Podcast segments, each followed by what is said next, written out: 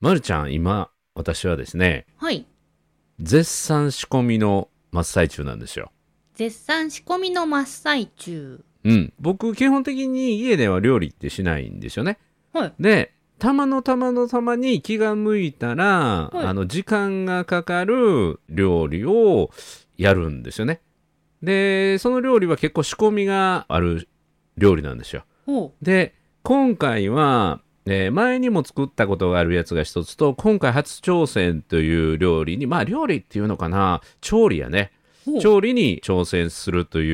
うですね、ちょうど今仕込みで、時間だけはたっぷりあるので、えーその仕込みの時間を使って、えー今この今日褒めを収録ね、するのにちょうどいいかなっていう感じですね。ね、え、お料理、お好きなんですか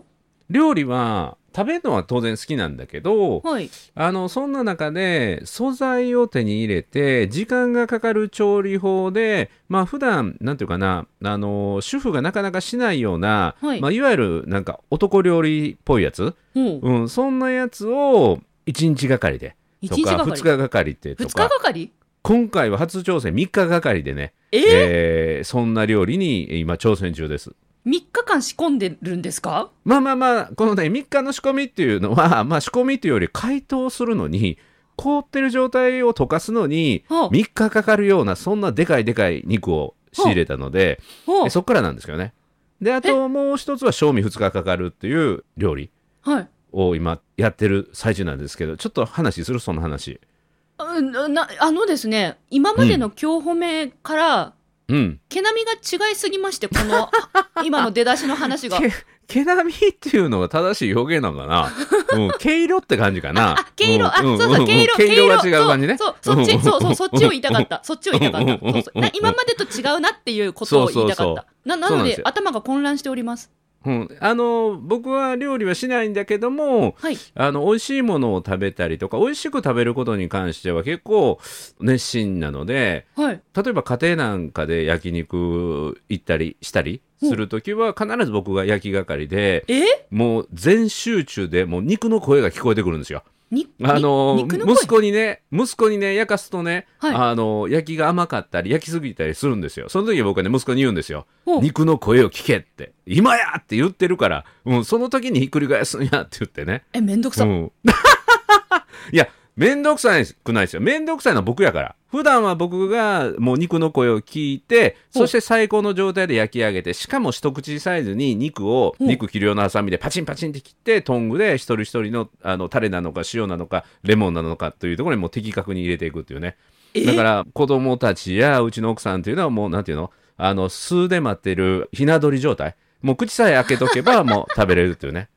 はいピヨピヨピヨピヨピヨ。そうえ、いいな、そこ私も並びたいです、ピヨピヨゾーンに。あの、まるちゃん並んでくれていいけど、その時はあの、入場料金をね、いいただきますけどね。あ、そうだ、はい西村さん、オープニングやってなかったから、オープニングやりまし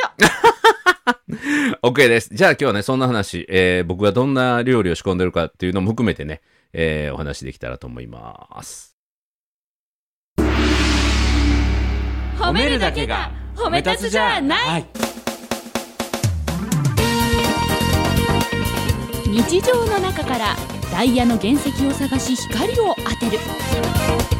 褒める達人的生き方を提案する今日も褒め立つ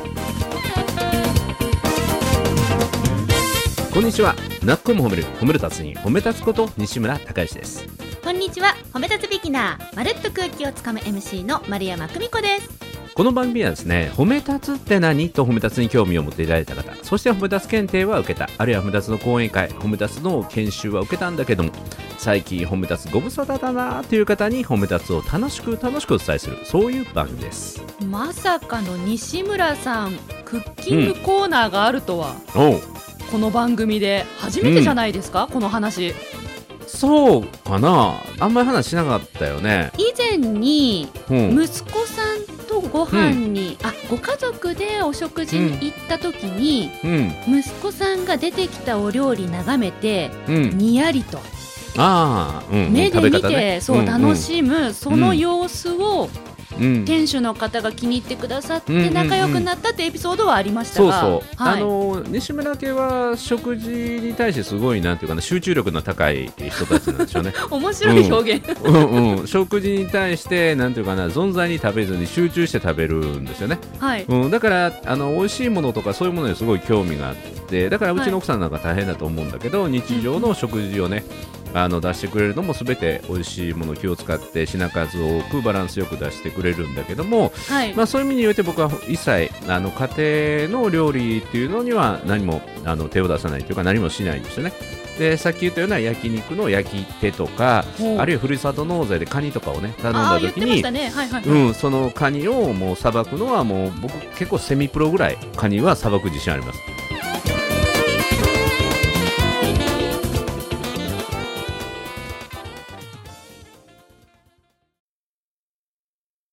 あ西村さんがカニ剥き係なんですかそうそうそうそう。もうカニを完璧に剥いて、はいうん、松葉ガニ、毛ガニ、えー、あらゆる種類をもうパーフェクトに食べさせるよ。えほじほじするんですか、ひたすらほじほじします。あの足の部西分村は、足の部分はカットしてカットして、食べやすい太い足の部分は、えーそこをね、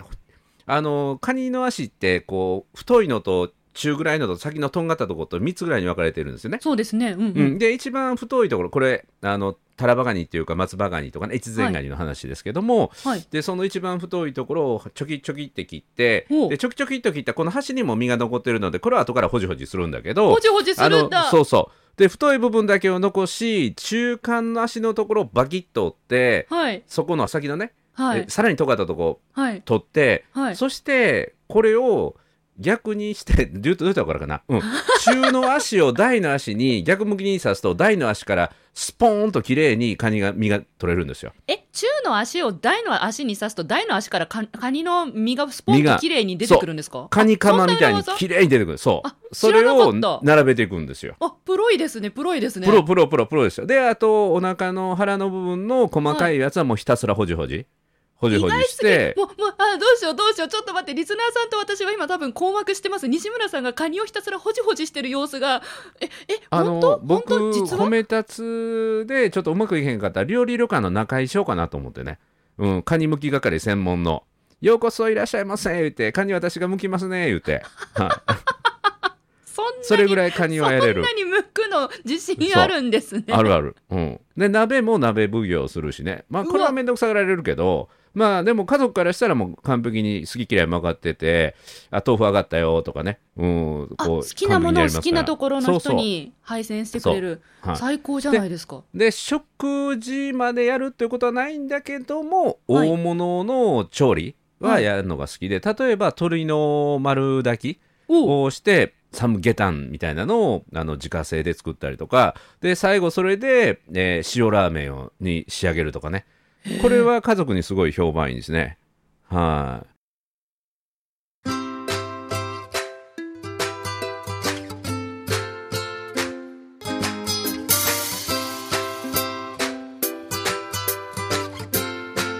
今日も褒め立つ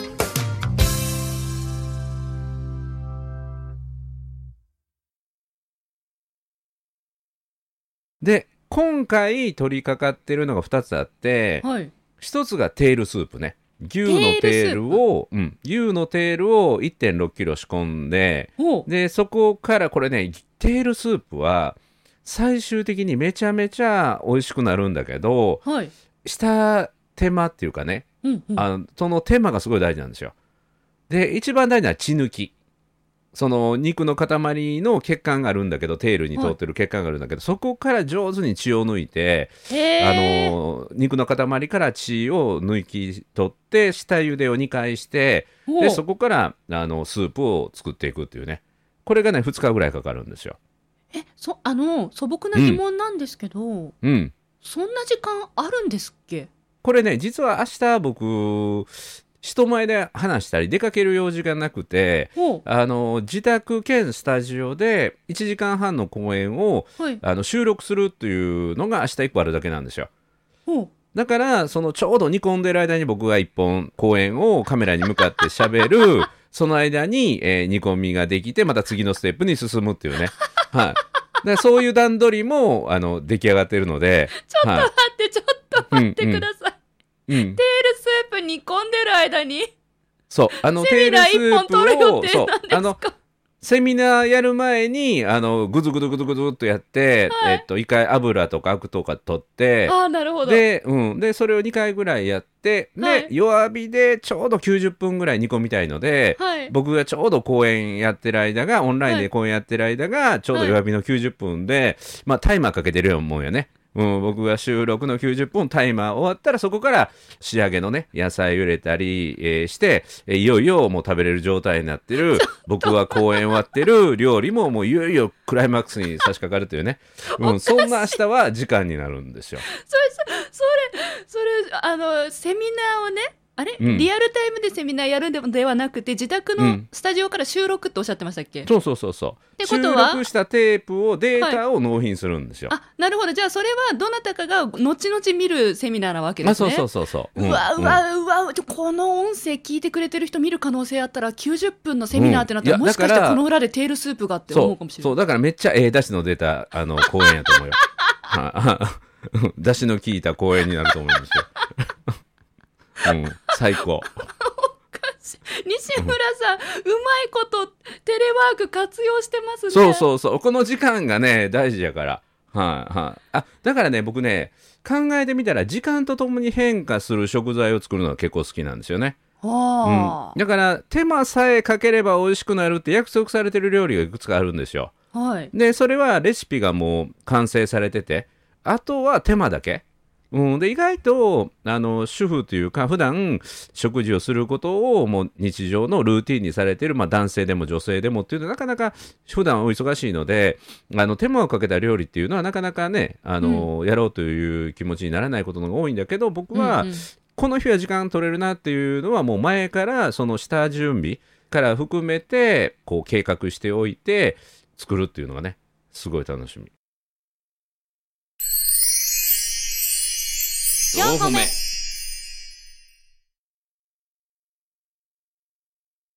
私以前この番組で西村さんに自分の機嫌は自分で取るんだよってうん習ったことを今思い出したんですね、うんうん西村さんはこうやってお料理して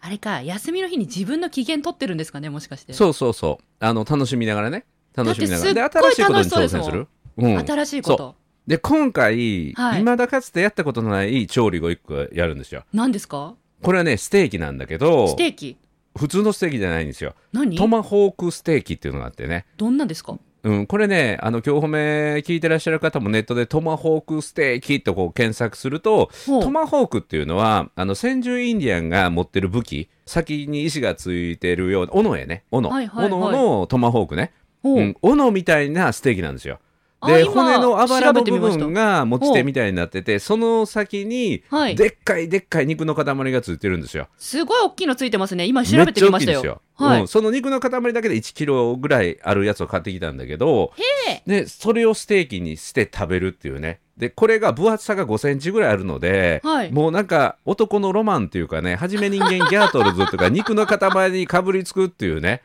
あのそれをもうどうしてもやってみたくて。やってみたいんだやってみたいんだでそれをトマホークステーキっていうのをこう検索っていうかなんかで見たんよね、はいはなんかで見たんですよ肉の塊をね、いはいでトマホークステーキっていうのがあってそこのレシピっていうのがあってレシピはい調理法ね、はい見ると家庭でもできんことないなっていうことが分かったのでほこれ未だかつてやったことないからうほういややってみたれともう失敗してもいいから、うんやってみたれと思って先に実はトマホークステーキをポチったんですよほうあのネットでねネ買ッっトたんでですねうん、でその横にテールのも売ってたのであテールスープは前にも作ったことあるのでテールもね買っとこうと思って今回はダブル挑戦なんですけど、なるほどうん、でそのトマホークステーキ買ったはいいんだけどもうでっかいでっかい塊がやってきましてねは いでうちの奥さんもなんかでっかい肉来たで言うてででとりあえず冷凍庫入れといてもらってで明日が時間取れるということだったのでまあ、はいテールスープも作りながらじゃあトマホークステーキもやってみようかということではいあのとりあえずね解凍するのが大変でうん調べてみるとまずね冷凍ステーキの一番の敵はね、ドリップって言って肉汁が解凍の時に、あの水気となって出るこれがねうまみ成分が出るのでいかにそのい解凍に手間をかけるかという実はあの冷凍ステーキの味を決めるんですよ。一気に焼いていくのかと思いました。うん、あの冷凍から解凍するのに、はいで、僕普通はね前の晩に冷蔵庫に入れるんですよ。冷たい状態で解凍していくっていうね。うんうんうんうん、だから23度34度ぐらいの冷蔵庫で時間をかけて解凍すると、うんで普通のサイズのステーキだと前の日に入れておいて次の日の昼から夕方には食べれるあじゃあね、ねだから何もね、そうだから寝てる間に前の日に入れとけば OK、うんうんうんっていうので昨日の昼ぐらいに冷凍庫から冷蔵庫に移したんですよ、移したんですね。うん、で今日食べれるかなと思ってたんですよねほうほう。でテールスープを明日にしてほうでそのでかいステーキは今日の夕方チャレンジできるかなと思ってほうでレシピをもう一度読み直すと、はいトマホークステーキの場合には解凍に3日かかるって書いてあるのよ、うん三日72時間冷蔵庫入れとけみたいなねええということは昨日入れたから昨日半日と今日丸々と明日で多分明日の夜には大丈夫だと思うんですようん今日褒め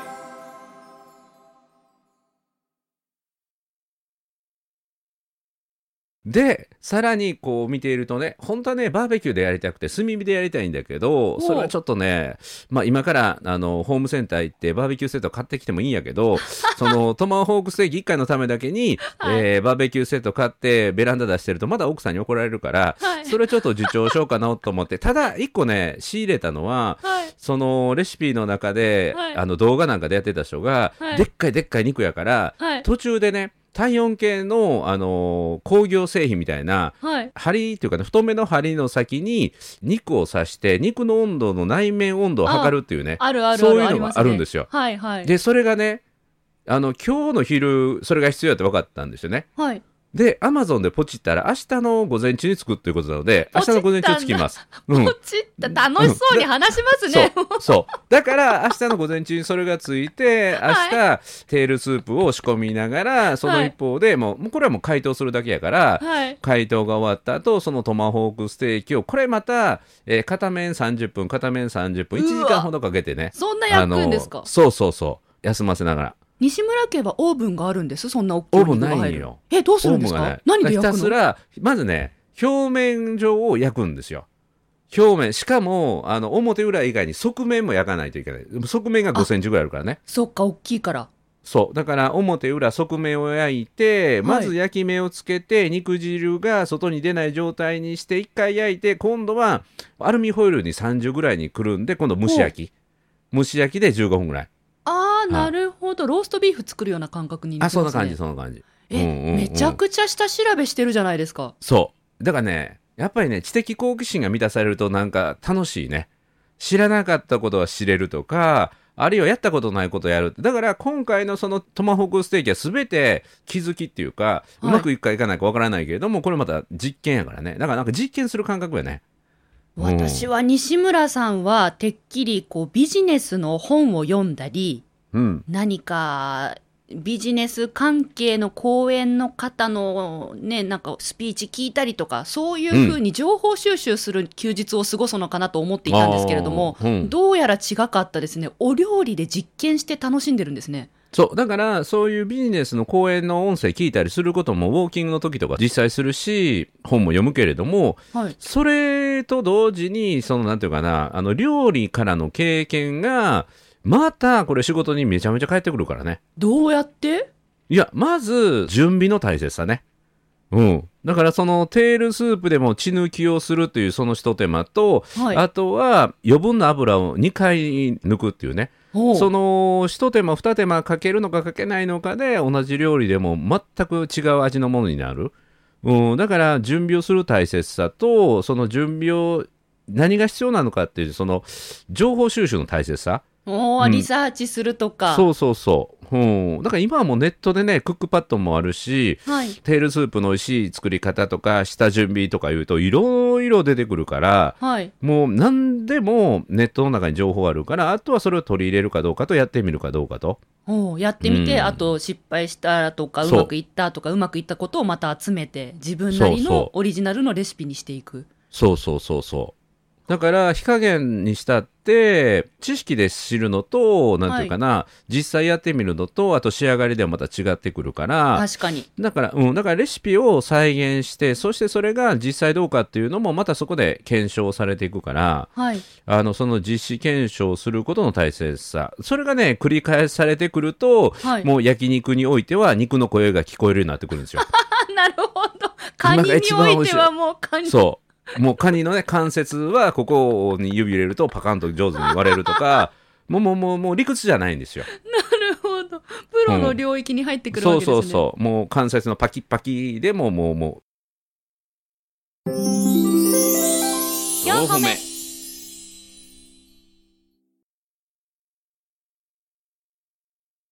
あ西村さん、今私、すごいからくりに気がついちゃった。何からくりって。うんいや、肉の声が聞こえるとか、カニの関節パキパキ、ここを押せば取れるからとか、そういうのって、私、センスがいい人ができるもんだと思ってたんですよ。ああ違う違う違う、違うんですね。うん、経験経験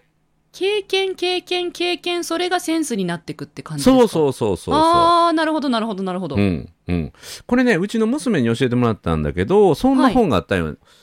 センスとはなんとかである知識であるやったかなすごくいい本でへあーのうん、で何が言いたいかというとセンスっていうのはトレーニングの蓄積のも先に出てくるもんですよ。はい。うん、だから刑事の勘だっていうのもその刑事さんがもう何十年もいろんなこう人の顔色を見てきたりとかリアクションを見てきたりっていうのがそういうのが潜在意識にこう入ってて、それがセンサーとなって現れるんやと僕思うんよ、うんうんううんん、だから老刑事の刑事の勘っていうのは絶対あると思うし、うんはいそういうのあると思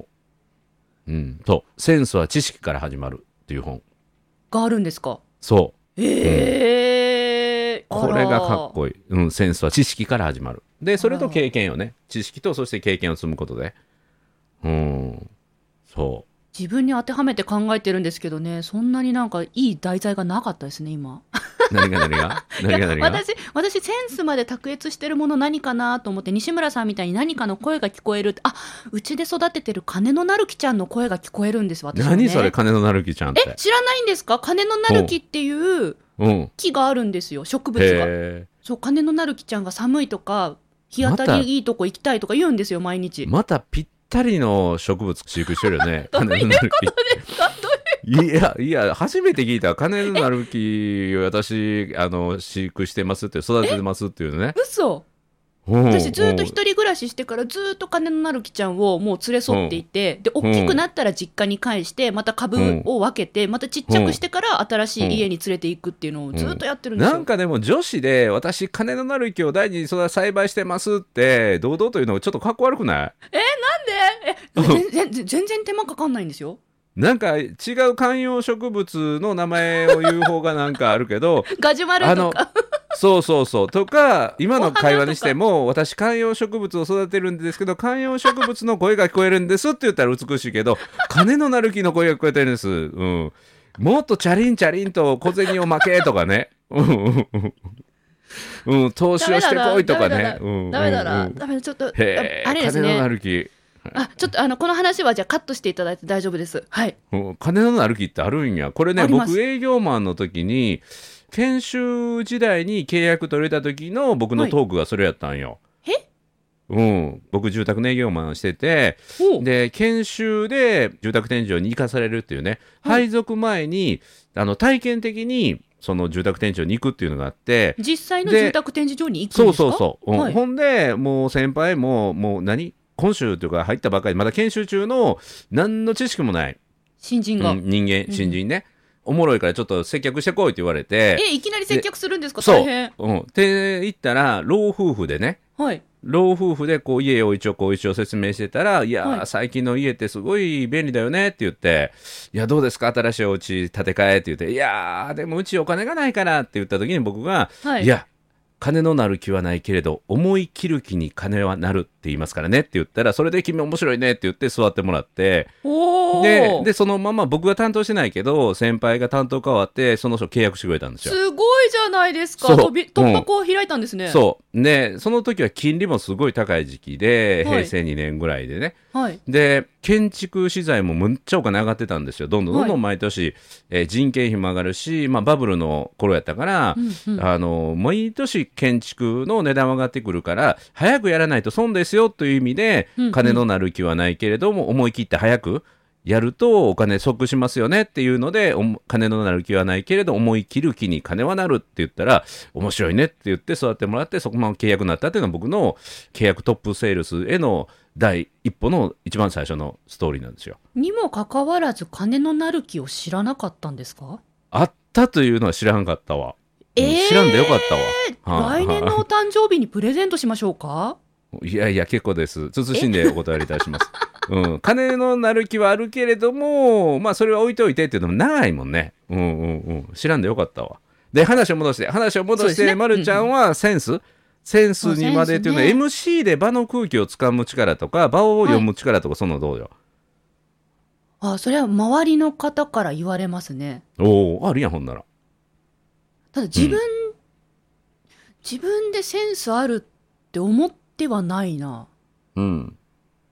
まだまだまだまだまだまだこんなもんじゃって思っちゃってますね、うんうん、あそういうところにセンスって生まれてくんよ。もうこんでいいやっていうんじゃなくて、もあーう僕も今でもあの常に焼肉の声は聞き続けてるから ね。うんうんうんうんうんうん。私も空気の声は聞き続けてます ねそうそうそう。んもんんう、んもうこれで、あの、あ俺はもうできるよと思った人が焦げるから。なるほど、うん、もう常に真剣勝負やからね。はい、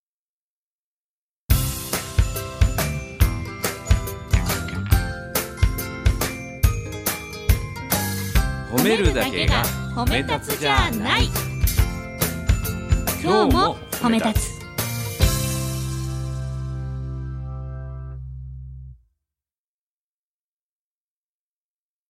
いやまさか西村さんのいきなりね仕込んでるんですよな話からうん。ねそのこだわりの強さまで、うんさらにそれがセンスに通じてるとそう。大体ね、そのセンスっていうこととはまた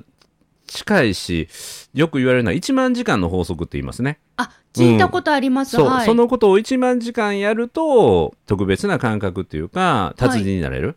うん、それをよくね、3年間、8時間、10時間かけてやるっていうことと、まあ3年先に稽古とも近いんだけど、だから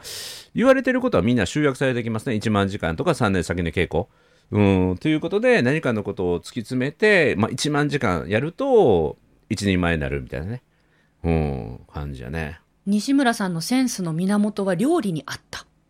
うん、まあ料理も一つかな。おお、うんこれうはんそ今の日褒めの中では新しい発見ですね、うん、だから自分がなんていうかなあの今言ったようなテールスープとか、トマホークステーキに関しては僕はセンスが働かないからセンスが働かない中で手間と、えー時間とそして準備をしてで先達たちもうセンス持ってる人たちのレシピを信用して作ることによってセンスがなくてもあの再現性を持ってできるということがあれば自分が誰かを指導するときにまだセンスというものまでは身につけられてないけども自分が培ったものを伝えるすることによってまあ僕が褒め立つのレシピをはい伝えることによって、まだその1万時間習熟してない人でも、うん、あの達人の領域まで覗くことができることもあるんじゃないかなっていう勉強にもなるよね。なるほどですねうんすべてはつながってるんだそうだからある意味ビギナーに挑戦するっていうのもすごい大事にしてる。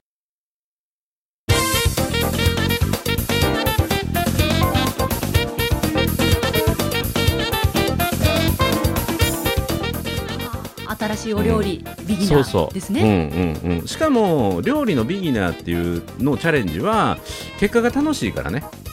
食べるうん、美味しいものを食べれたりとか、普段食べない非日常的なものを食べたりチャレンジできるというのでいっぱい失敗もしてるけどね、うん、あの鶏の丸柄煮込んでラーメン作ろうと思ったらほとんどスープが残ってなかったみたいなね、うん、だからもっとでかいもっとでかい鍋でもっと鶏をたっぷり入れないとラーメン屋みたいなスープはできないっていうね、うんうんうんうん、焼きもうそそばこにのな方っちゃうみたいな。そう寸胴の底の方に濃いスープはできるんだけどあの味噌汁のお椀半分ずつぐらいしかみんな5人家族やったらスープが行き渡らなかった とかね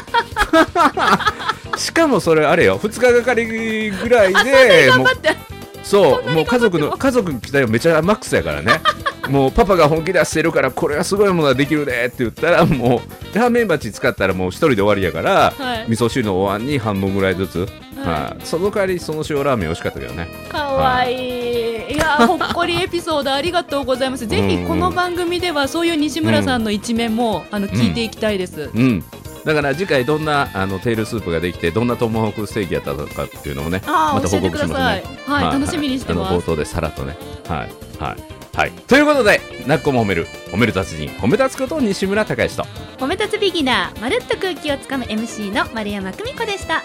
今日も褒め立つそれではまた次回